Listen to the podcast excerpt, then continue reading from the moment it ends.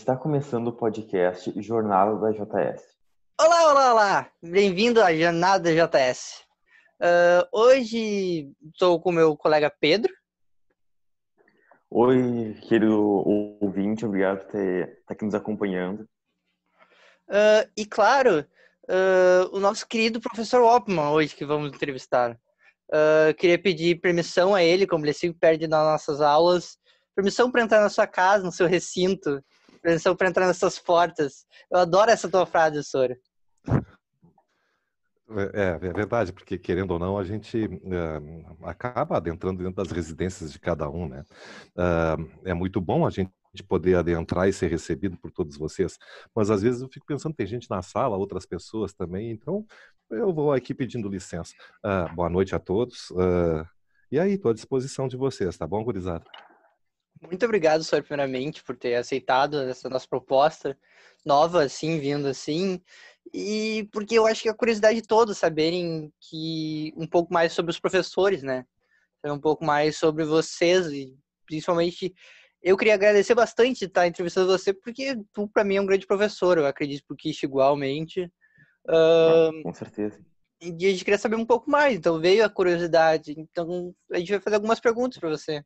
Eu acho que a gente podia começar falando como tu foi tua jornada no colégio, como tu entrou no colégio, como foi o tempo que tu estudou no colégio. A, a história é, é, é, é longa. Né? Temos Bom, tempo. Então, assim, tá bem. Então, assim, nós estamos aí, o ano é 1968, mais ou menos, tá? 68, com certeza. Bom, o que que eu, eu, eu me criei ali no IAPI, né? Numa, numa família, a, a minha mãe, seis filhos, com dificuldades econômicas. Meu pai tinha quebrado a, duas vezes a empresa, meio que se mandou para ganhar mundo, para poder mandar uma graninha.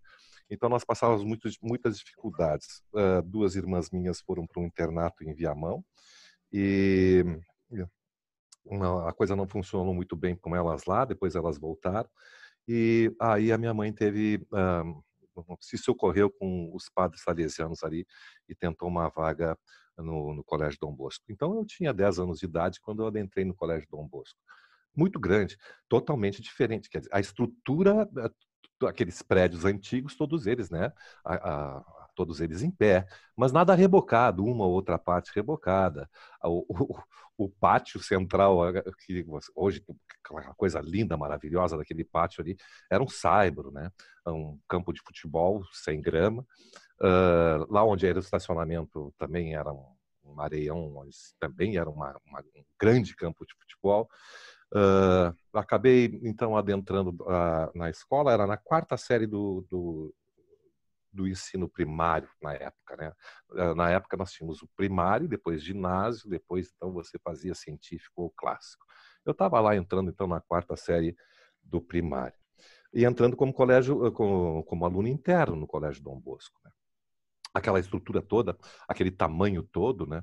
Acostumado num, num, num dormitório onde dormia eu mais três uh, e a, a, vida meio que mudou um pouco para mim, né? Uh, no sentido de que ali onde hoje, como é que eu vou te explicar uh, que salas que eu tenho ali, onde hoje é a sala dos professores, lá em cima, uh, aquele cantão todo ali, até onde eram os laboratórios, aquilo ali era um grande dormitório com um, um dizer, sanitários bastante grande também, né? Então era e era uma era uma cama e um armário, uma cama, um armário, uma cama, um armário. E aí, aí nós tínhamos uma, toda uma rotina escolar, né? Então acabei adentrando no Colégio Dom Bosco com uma bolsa, uh, bem provavelmente uh, era um meio a meio entre o, o Estado pagava, a outra parte os, os padres salesianos uh, acho que bancavam as coisas. E aí foi essa a, a, a maneira como eu adentrei no, no Colégio Dom Bosco. Né? Uh, a sala de aula era do tempo da carteira, não sei se você sabe o que, que, que, é isso, mas era a cadeira era junto com, com a mesa. Uh, havia um tampão onde os livros, onde são os laboratórios hoje, gente. Uh, lá era a nossa sala de todos os laboratórios juntos ali era uma grande sala de estudos. Então ali só tinha duas regras: você não podia dormir e não podia conversar. e você ficava a gente ficava muito tempo lá, não assim com um tempo total, né? Mas era espaçado. Você passava lá uma hora, depois tinha um recreio, alguma coisa, depois voltava para lá. Numa tarde assim, a gente ia até a noite, a gente ia umas, no mínimo três vezes para estudar, às vezes quatro. Uh, e aí, nessa grande sala, a gente, você era obrigado a estudar. Não, não, não, podia dormir e não podia conversar, então você acabava pegando os cadernos, fazendo os temas. E eu acho que era, a regra era bem boa, porque tinha uma, uma certa rotina. E a rotina, uh, acabei me acostumando com coisas de rotina. A rotina me, meio que me agrada até hoje quando eu saio da rotina, eu, eu, da rotina, assim como nós estamos passando por essas épocas, alterando rotina, para mim é um pouco traumático. Uh, mas acho que vem desse tempo, a questão da rotina, uh, horários para estudar, horários para conversar, horários para brincar. Uh, e dessa maneira acabei adentrando e modificando a minha vida assim pequenininha, absorvendo tudo, né? Éramos muitos meninos de várias idades. Nós tínhamos lá acredito que eu era um dos mais novos. Acho que não tinha gente muito mais nova, não tinha. Não tinha. Dali para cima ia até uns 12, 13. Para nós, bah, quem tinha 14 anos era um senhor, né? Era uma, um cara experiente. A gente nem chegava perto, porque eles também não davam muita bola para os pequenos. Havia a coisa era mais ou menos organizada assim, entre os maiores e os menores. Então, os maiores tinham lá seus brinquedos, seus estudos, os, os menores eram um pouco separados. Bom, era mais ou menos isso. Não sei se quer fazer uma pergunta mais específica uh, a respeito de alguma coisa que eu possa dizer? Eu acho que não só o teu tempo de escolaridade, mas como tu entrou no colégio, como houve todas, como tu virou esse professor de física, assim. Ah, bom, isso, o, o sim, eu, na verdade eu entrei no Colégio Dom Bosco duas vezes, né? Entrei uma vez como aluno, como menino, e eu, eu gostava do, do, do, colégio, gostava daquela rotina, mas eu tinha muita saudade dos meus irmãos. Eu tinha, com toda dificuldade, uh, eu, eu, eu, gostava da minha, da minha casa. Né? Uh, e aí, com o tempo, uh, eu, eu, fui criando assim, uma tendência de, de ir voltando. Né? Aí eu pedi muito para minha mãe para ela me botar no semi-internato, que era ir de manhã e, e voltar uh, de tarde. O que seria a escola de turno integral, né? E aí eu fiz uh, um ano assim de semi-internato, fiquei dois anos interno, um ano semi-interno, e depois um outro praticamente já estava quase saindo, quer dizer, eu já estava terminando o, o, o, ensino fundamental, já tinha terminado, tinha a primeira, segunda série do ginásio, e aí eu ouvi até uma mudança na questão da educação. Né? Eu não sei como é que funcionava essas questões das bolsas. O fato é que quando eu fui fazer minha matrícula para o ano seguinte, uh, o Estado tinha trancado as bolsas. Então todo mundo tinha que se matricular, quem quisesse bolsa tinha que se matricular na escola pública e daí ver como é que ficava, não, ninguém sabia como é que ia funcionar. E aí então eu acabei me matriculando ali no Becker e começou o ano, aí era maio, quase junho, quando me comunicaram, ah, olha, a, a bolsa do Bosco chegou. Aí eu já, de novo, entrei na rotina, eu já estava acostumado, uh, já tinha formado um outro grupo, e aí eu fui até lá uh, me justificar uh, com, com o pessoal da secretaria no Colégio Dom Bosco, sempre fui muito bem recebido, muito, muito bem recebido. Uh, essa, essa ideia da acolhida no Colégio Dom Bosco não é de hoje, é de sempre. Né? Uh, e aí me senti assim, menino ainda. Fui, fui lá, meio que me despedi. Né? Bom, aí saí, fiz o, o, terminei o ginásio no, no Dom João Becker e depois fiz ali o que seria o ensino médio de hoje, que era técnico.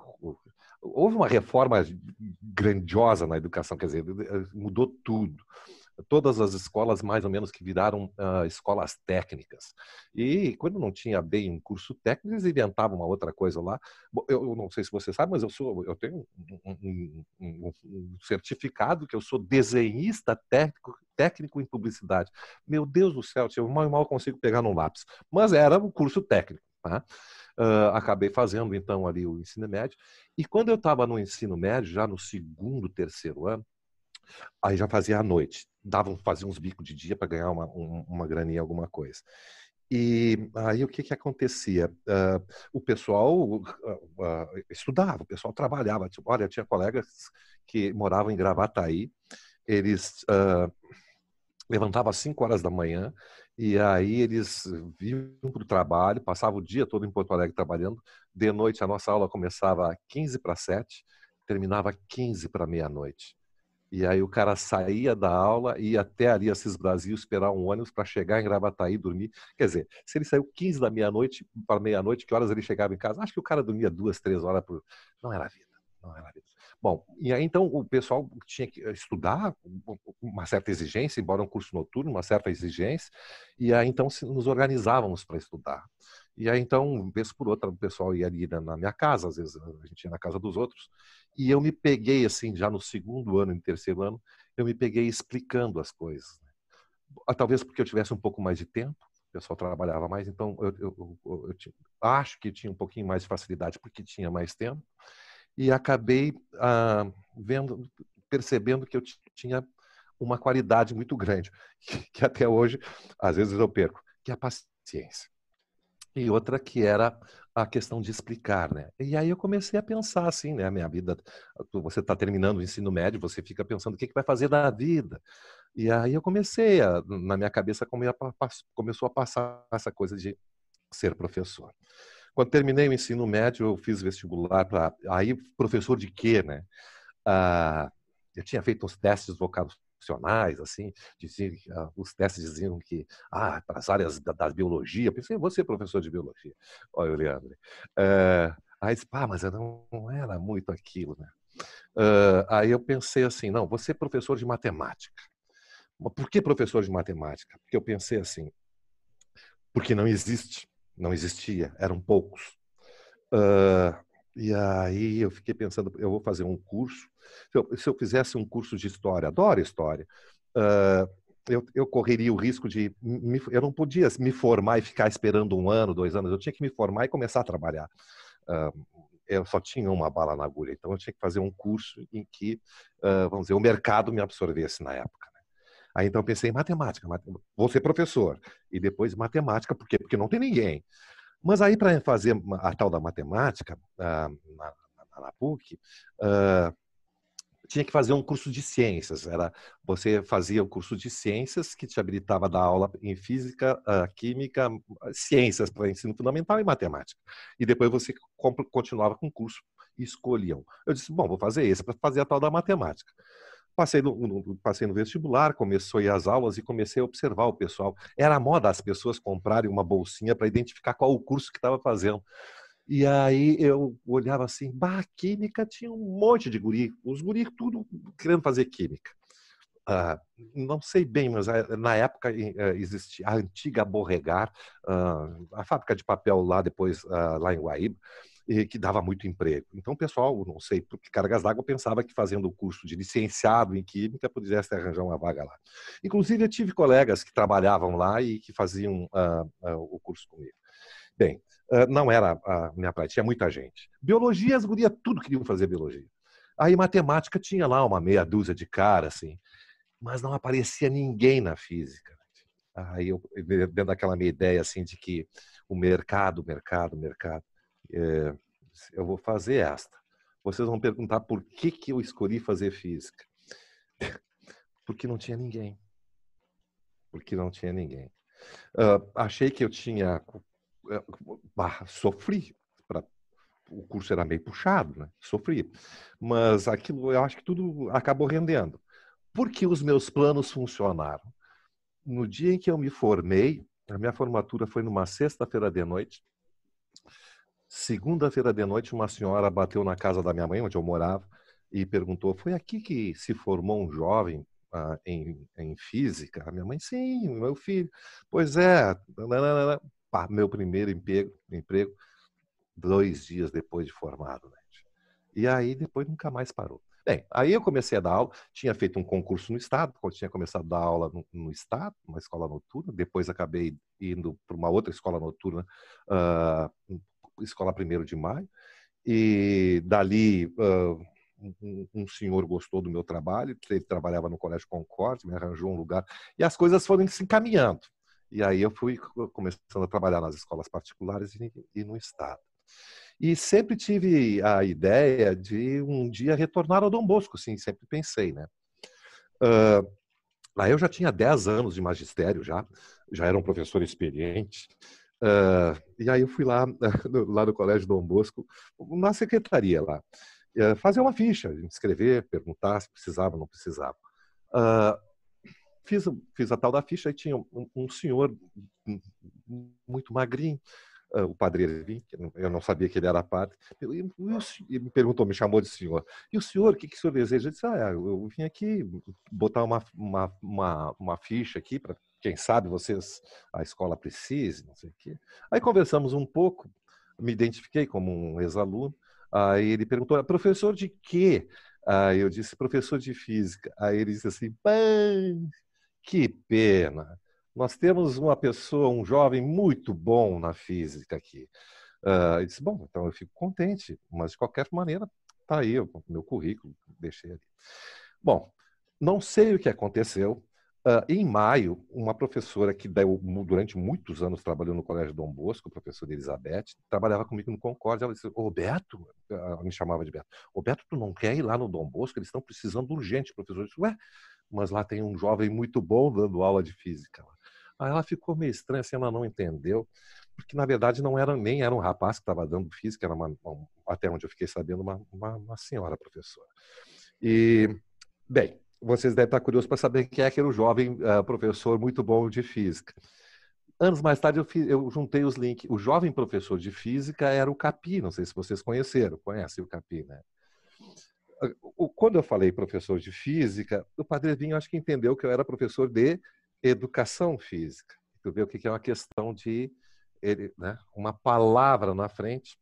Bom, o fato que daí acabei adentrando lá no Colégio Dom Bosco uh, e adentrei e nunca mais saí. Fui ficando e trabalhando, me adaptando a algumas coisas novas. Aquilo cresceu, foi mudando, mudando muito, cada vez mais moderno, mais moderno, mais moderno, cada vez mais lindo cada vez com mais prazer de ir.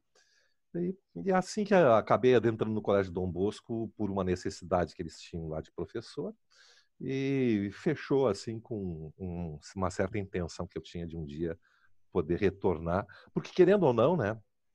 Querendo ou não, quando falam do Colégio Dom Bosco, eu, eu, eu tenho duas coisas, né? Uma coisa é o professor Opperman e outra coisa é o menino Beto. Uh, essas duas coisas que vêm assim na minha memória. E foi assim que acabei adentrando, né? E tu te imaginava, assim, senhor, trabalhando com isso na infância, ou talvez antes de tu começar a ajudar com explicações? Eu nunca, uh, nunca pensei, não, eu não, não tinha uma coisa, é, às vezes eu me pego nas minhas reflexões Uh, e fico pensando assim, o, o, porque eu tento me colocar no lugar dos meninos, que, que né, os pequenos que estão na escola, como é que se dá esse processo de, de vamos dizer, de escolher um lado, né? Eu me lembro que quando eu cantava lá no, no Dom João Becker, eu tinha um colega, muito amigo na época, e, e, ele sabia já, ele tinha 12, 13 anos, ele sabia que queria ir para a aviação, ele, mas era uma, era, uma, era uma paixão. E eu nunca tive muito isso. Né? Ah, então, quarta série, quinta série, uh, primeiro ano do ginásio, segundo ginásio, o meu ginásio todo eu não sabia o que que eu, o que eu só pensava assim, eu, eu, eu, tenho que estudar, eu não tenho outra, eu tenho que estudar porque eu não tenho, eu não tenho outra saída, eu tenho uh, alguma coisa. Mas uma, não sei se era fé ou desejo, às vezes a gente confunde, né, o que é fé e o que é desejo, né? Uh, não sei bem se era fé ou desejo de que a minha vida ia se encaminhar, né? Uh, e aí acabei tomando a decisão a respeito do magistério, ser professor, exatamente como eu coloquei para vocês, assim, por uma análise que eu achei que eu tinha algumas qualidades, né? Uh, que eu acredito que sejam até hoje muito necessárias para você ser um, um, professor.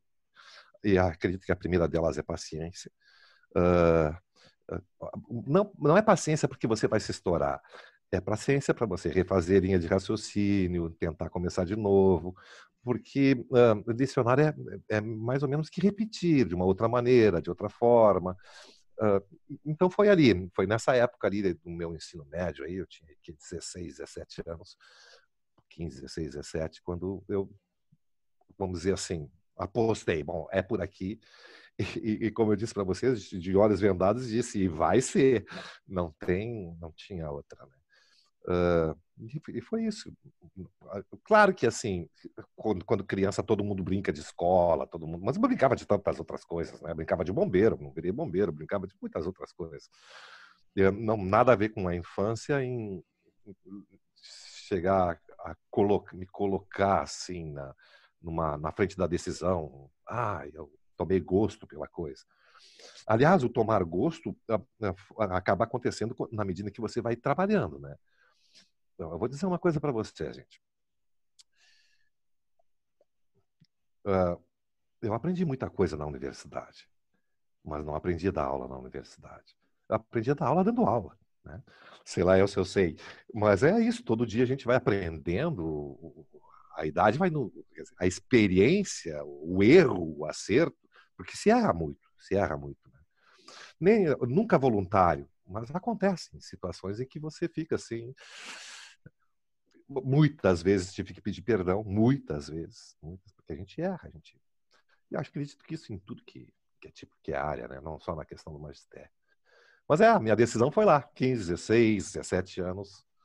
Uh, e nessa parte de errar e acertar, de aprender, a gente vê bastante, principalmente nesse tempo de quarentena, que tu, eu acho foi um professor que pegou fundo nisso, mesmo tu não se adaptando bem às tecnologias, às vezes tu comprou um quadro, tu tentou fazer de tudo para dar a aula melhor possível. Eu achei isso sensacional, Sora. Nossa, tu, tu vê o desafio tu vai na frente ali. Impressionante. É que, como é que eu vou dizer, gente? A, a, a, apareceu a situação, né? É, é, mais ou menos como está acontecendo agora. Eu falei com, com, com, com o Roberto. Me apareceu uma situação. Me pedem para organizar uma festa junina com a turma de vocês. Eu disse, meu Deus do céu, o que, que eu vou fazer? Eu não sei como é que eu. Não tenho a mínima ideia. Então eu vou atrás de socorro, né? Eu, ah, eu estava desesperado, começou aqueles negócios, bom, agora a aula vai ser virtual. Eu disse, mas meu Deus do céu, como é que eu vou dar minha, fazer minhas explicações?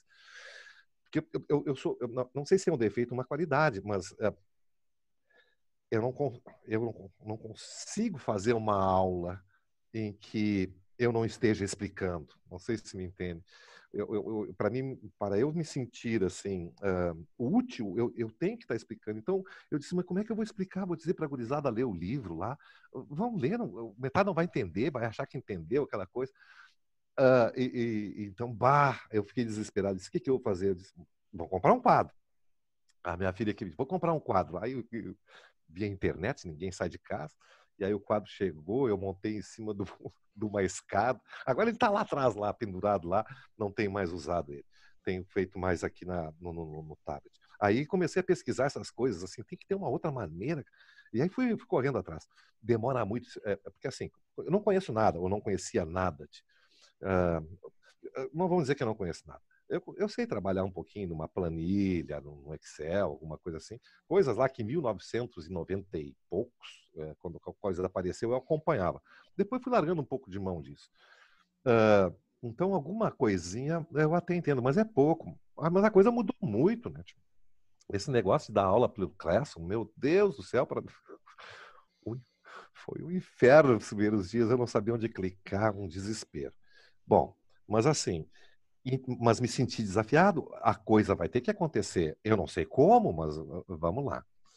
E, e agora devo dizer assim, que depois desses dois meses, quase três meses que a gente está nessa aí, eu devo dizer que já estou razoavelmente acostumado com essa coisa.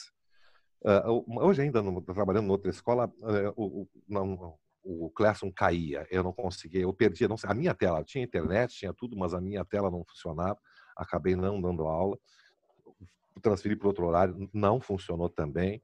Uh, então, aí eu perco a paciência, não sei se entende.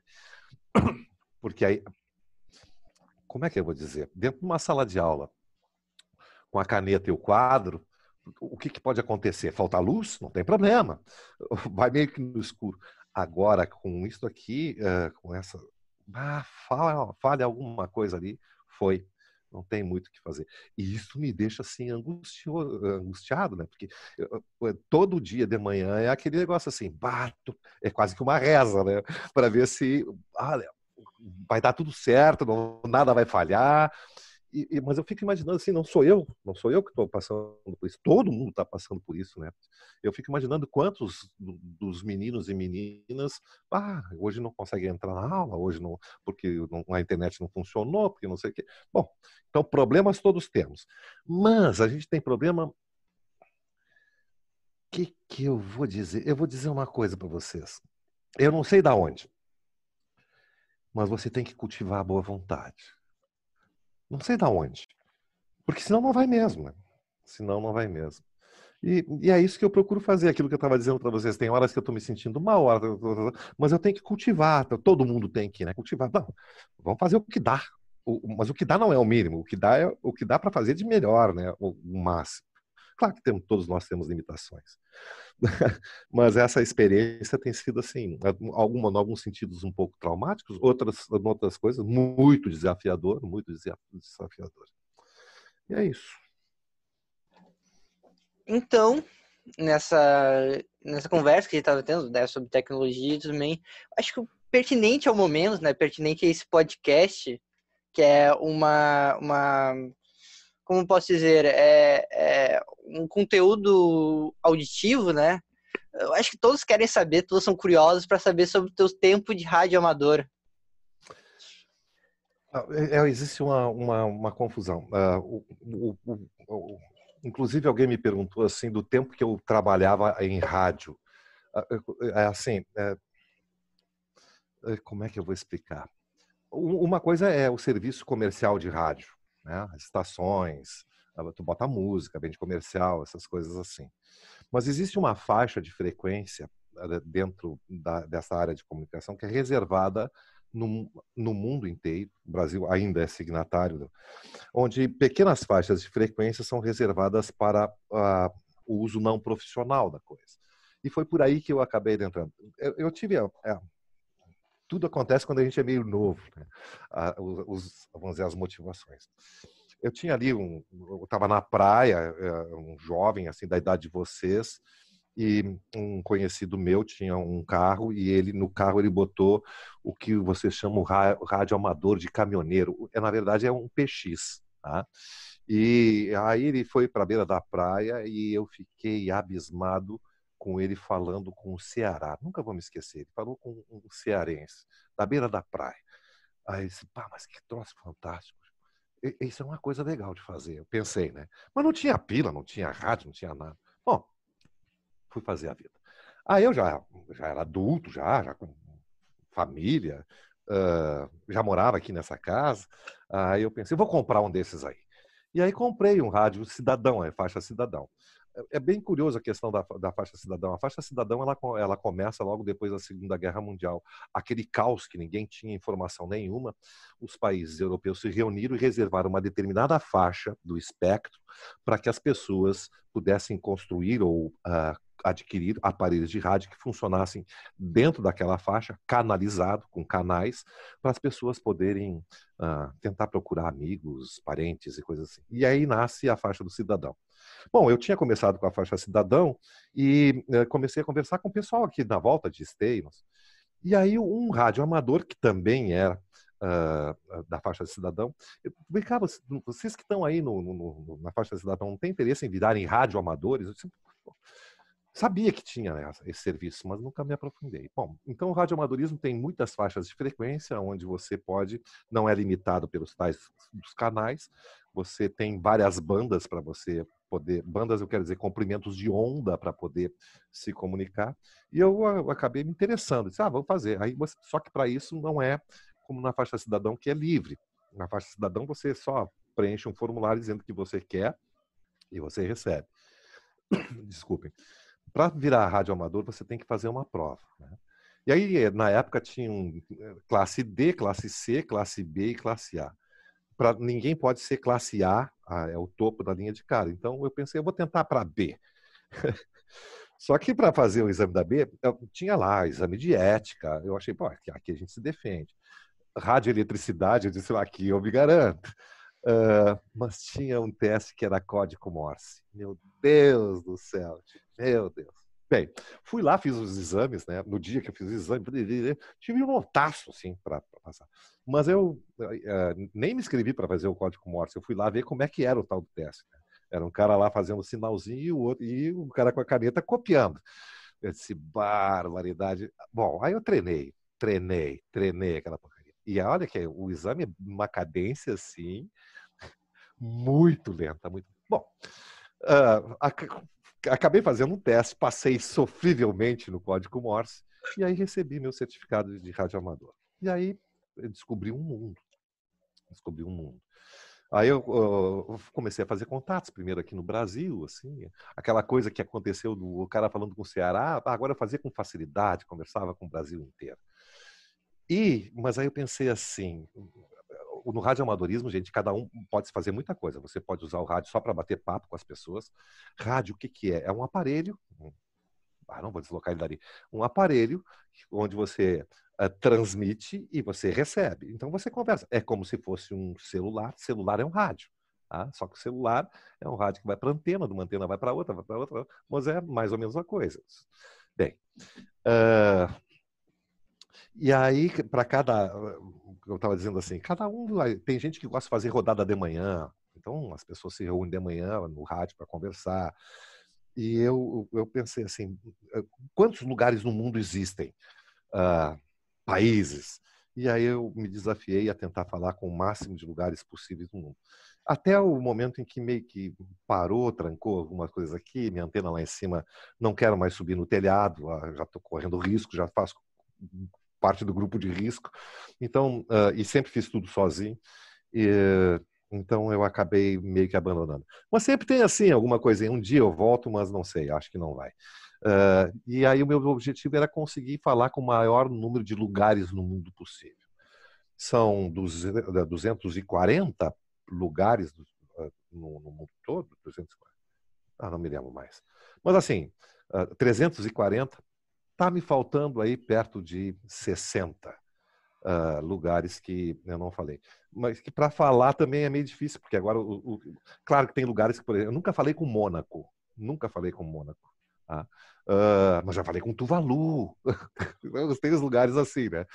Uh, os lugares que, para todos. Eu me lembro que eu nunca tinha conseguido o contato com o Vaticano. Nunca tinha conseguido. Bah, no, no dia que o Bertoglio assumiu o papado, o, o Papa Francisco, uh, os caras lá do Vaticano viraram as antenas tudo para a Argentina, né? E como a gente está no caminho, Não. foi a, a, a, oportunidade. E assim é, assim é essa questão. Você chuleia, fica torcendo para uma oportunidade de falar com um lugar que você nunca uh, conseguiu falar antes. Fazia isso muito na praia também, né? Mais silencioso, menos ruído elétrico e, e durante, vocês devem ter notado, eu, eu, fico empolgado em falar do assunto. Uh, quer dizer, é possível que um dia volte, porque ainda existe essa, essa coisa. Uh, o, o, que eu não quero mais é subir, descer antena, levando cano para cima, fazendo soldas lá, pendurado no coisa. É um risco muito grande. Conheço, conheci pessoas que acabaram morrendo porque caíram do telhado justamente mexendo em antena. E aí é mais ou menos como esse, esse vírus que a gente está aí, né? Distância. Distância. E é isso que me, me tirou. Mas eu sou um apaixonado pelo assunto, gosto. Uh, durante muito tempo, o serviço de rádio, de rádio é um serviço chamado né, de rádio amador, prestou muitos serviços assim à, à humanidade. Uh, uma coisa é certa, gente. No dia que essa coisa toda, para que não, né? Que essa parafernália de internet, não, uma bateria e um rádio ainda faz com que. Eu me lembro que aconteceu quando deu um, um furacão em, em, Santa Catarina, já faz um tempo. Caiu tudo, caiu tudo, não tinha energia, não tinha celular, não tinha nada. Mas aí tinha um cara lá que tinha um pedaço de fio, uma, uma antena, ah, ligou no coisa e era o cara que acabava dando as informações para o resto do mundo do como é que estava acontecendo ali.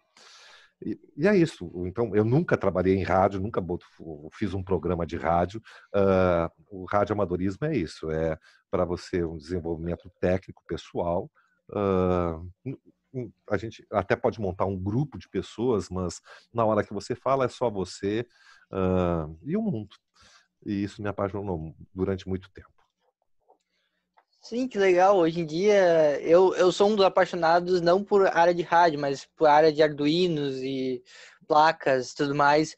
E eu compartilho da tua paixão, podemos dizer assim. Eu acho muito legal quando tu fala durante a aula sobre teus eventos tudo mais, sobre o rádio amador, que tu sempre diz. E, e eu soube que tu tem vários equipamentos aí também, né? Fora da antena. Deve ser gigante, provavelmente. É, a questão da antena, é, é, uma antena grande não quer dizer que seja boa, né? Uh, tudo tem a ver com a questão do comprimento de onda, né? Por exemplo, um, um limitador assim, né? Para falar com um celular, poxa vida, a antena é um, uma coisinha assim, tá? Uh, agora, para falar na banda dos 80 metros, a antena tem que ter no mínimo, quer dizer, uma boa antena tem que ter metade, tem que ter 40 metros ou um quarto, 20 metros de fio, é, aí isso fica difícil nas cidades, porque você tem que ter um terreno grande, poder estar tá espichando fio para lá, para cá. E, então, uh, uh, a antena boa, não, o cara diz, bah, o pessoal que desconhece ainda está lá em cima, não tirei a antena, o pessoal acha que a minha antena é uma antena para televisão, né? Quem passa na rua diz, bah, deve pegar tudo que é canal do mundo. Não tem nada a ver com televisão, porque é uma coisa muito grande. Né? Uh, então, o tamanho da antena vai depender da banda que você vai acabar. A banda é o comprimento de onda que você vai acabar uh, se comunicando. Eu, particularmente, gosto muito, a minha antena que se adaptou melhor na banda dos 15 metros. Né? Isso aí vai dar 7 metros e meio de antena para um lado que o outro, mas cabe no terreno, então dá para fazer. Mas fazer em bandas maiores fica impossível.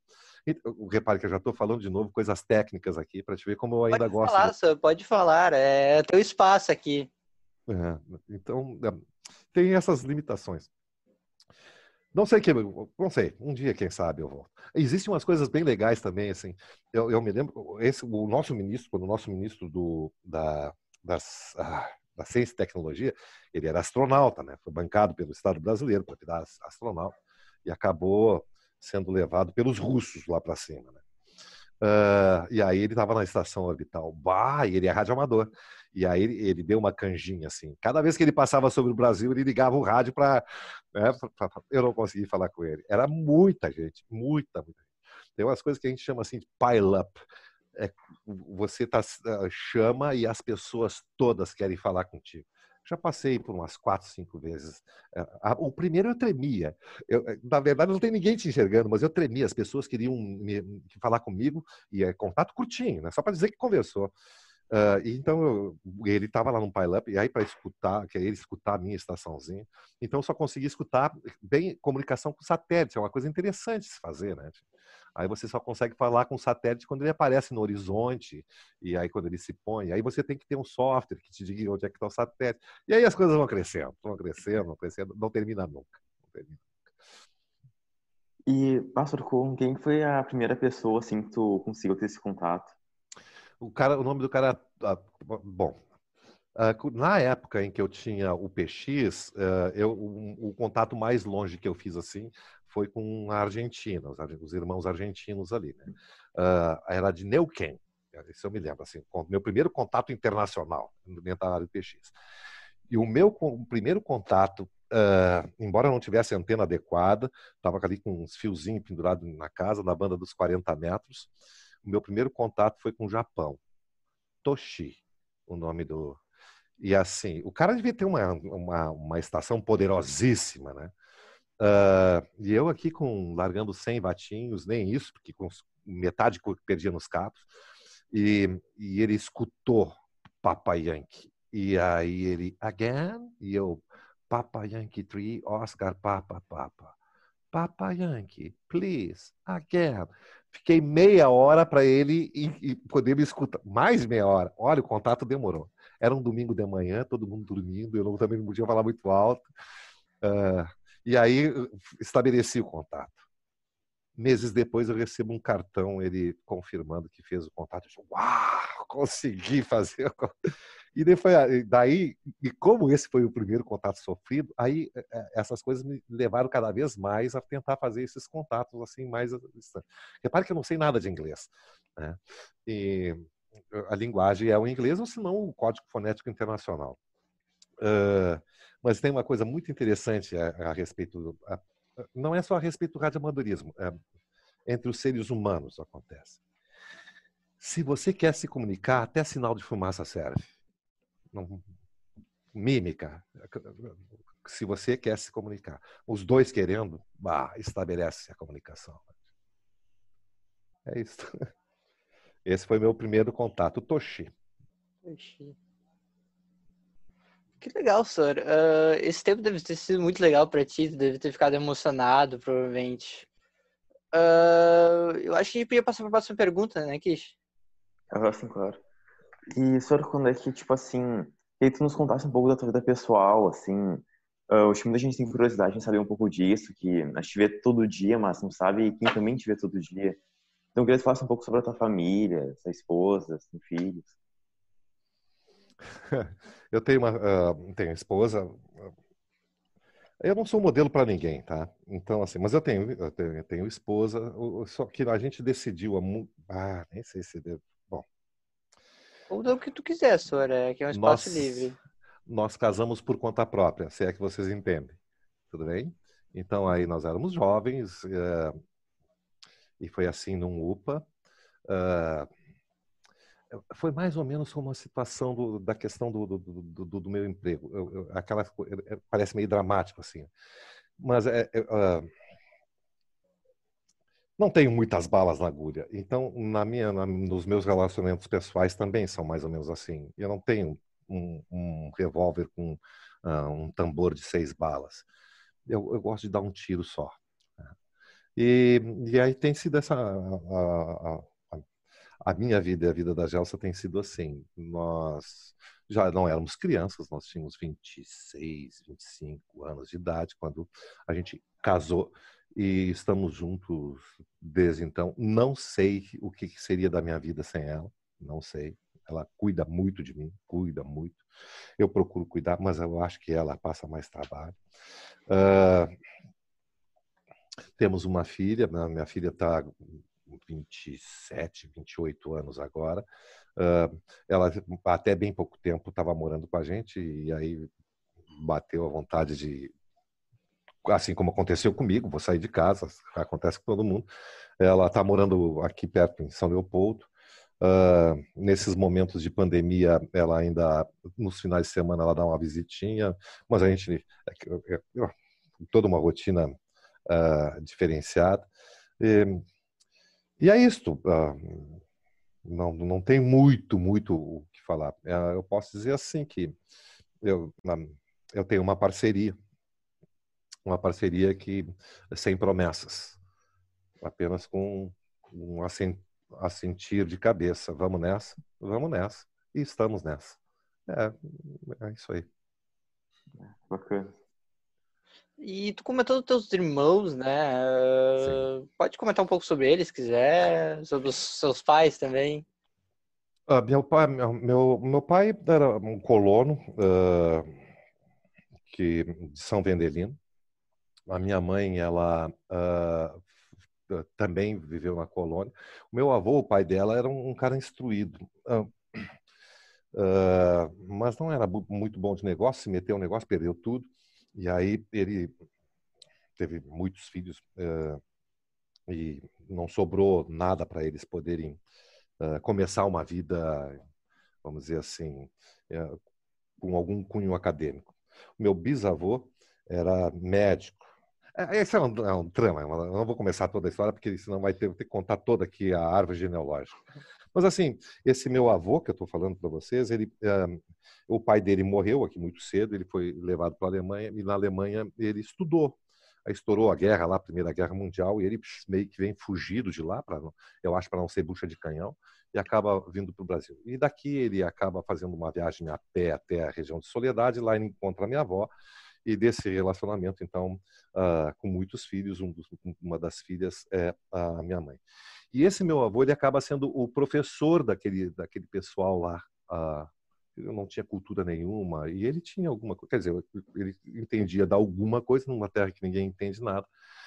Então eu sempre ah, daí eu não sei essa questão de professor, mas eu sempre ouvi falar. Mas também não me, não, não me puxou assim, não, não fez parte da minha decisão de ser professor. Mas tem esse lado.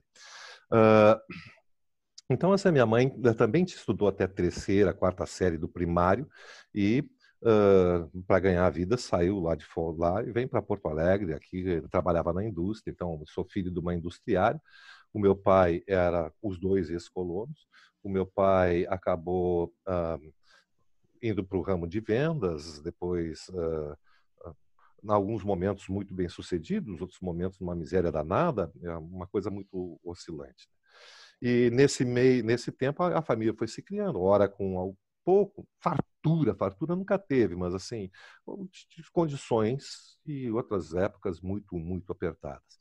E nesse sobe e desce, eu, a gente foi conhecendo algumas coisas de lados mais agradáveis, mais agradáveis, mais confortáveis e lados menos confortáveis. Eu acho que isso acabou fortalecendo todos nós. Somos seis filhos, são quatro filhas mulheres. A minha mãe teve duas vezes gêmeos.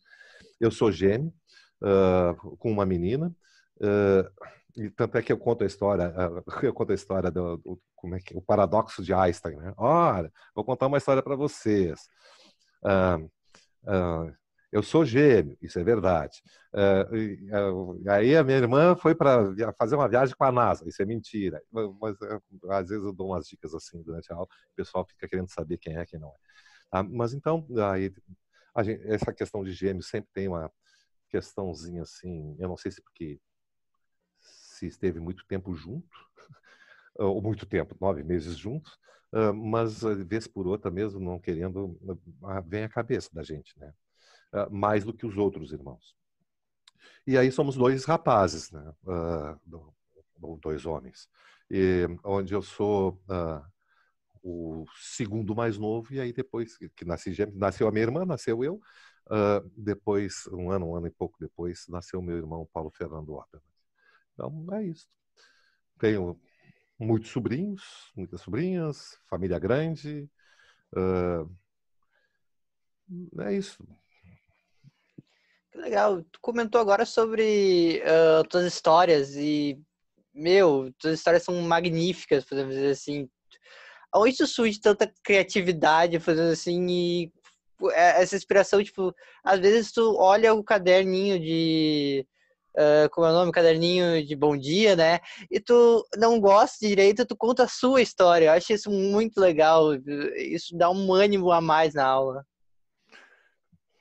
Olha, uma coisa que te ajuda a contar histórias é a idade. Né? Então, é porque a gente escutou muita história ou leu muita coisa.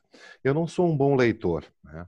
leitor no, no, no, aspecto assim, mano, também não, eu, como eu disse, eu não sou exemplo para ninguém, tá, gente? Nem para na leitura, nem para casamento, não sou exemplo para ninguém.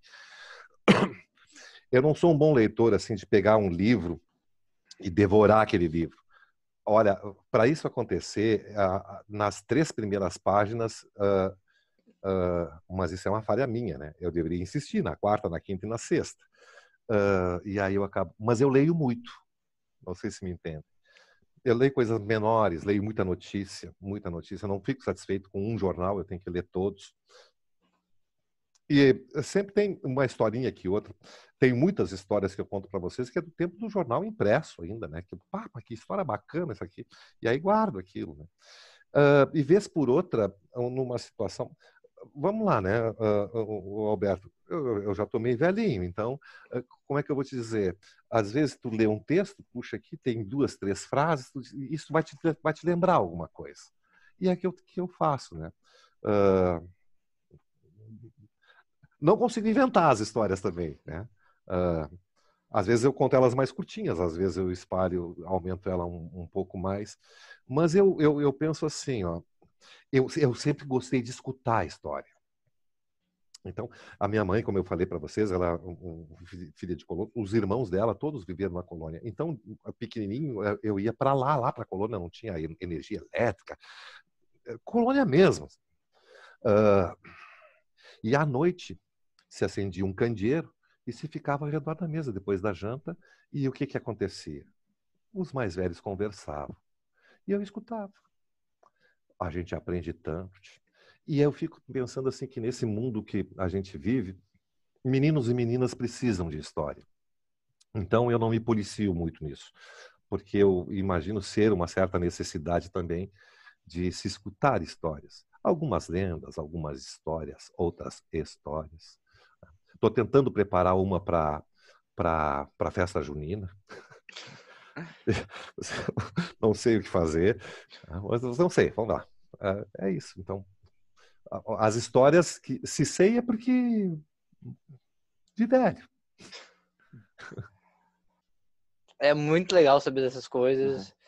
Uhum. Uh, muito bom saber um pouco mais sobre ti. Uh, eu acho que a gente podia ir encerrando, talvez. Não foi cheio, foi bem recheado. Uh, muito obrigado pelo convite, Sora. Uh, pelo nada. convite, não, por aceitar o nosso convite. Uh, nada, nada, é uma honra eu estar entrevistando você. Eu não sei o que, eu acredito também. Ah, mesmo. Uh, e também é uma honra estar do lado do Kish, assim, as duas vozeronas, podemos dizer assim. o pai e o filho, entre aspas. Uh, então, muito obrigado, senhor. Não é... tem nada que agradecer, gurizada. Uh, eu que fico lisonjeado com a deferência e escolha. Tomara que seja útil para alguma coisa. Não sei bem como é que vocês vão usar isto, mas assim que seja de algum proveito. Se for de algum proveito, eu vou ficar muito orgulhoso. Tá bom, gente? Pode ter certeza. Muito, muito obrigado, senhor. Nada, um abraço. Até amanhã na aula. Até. Até. tchau, tchau, gente boa.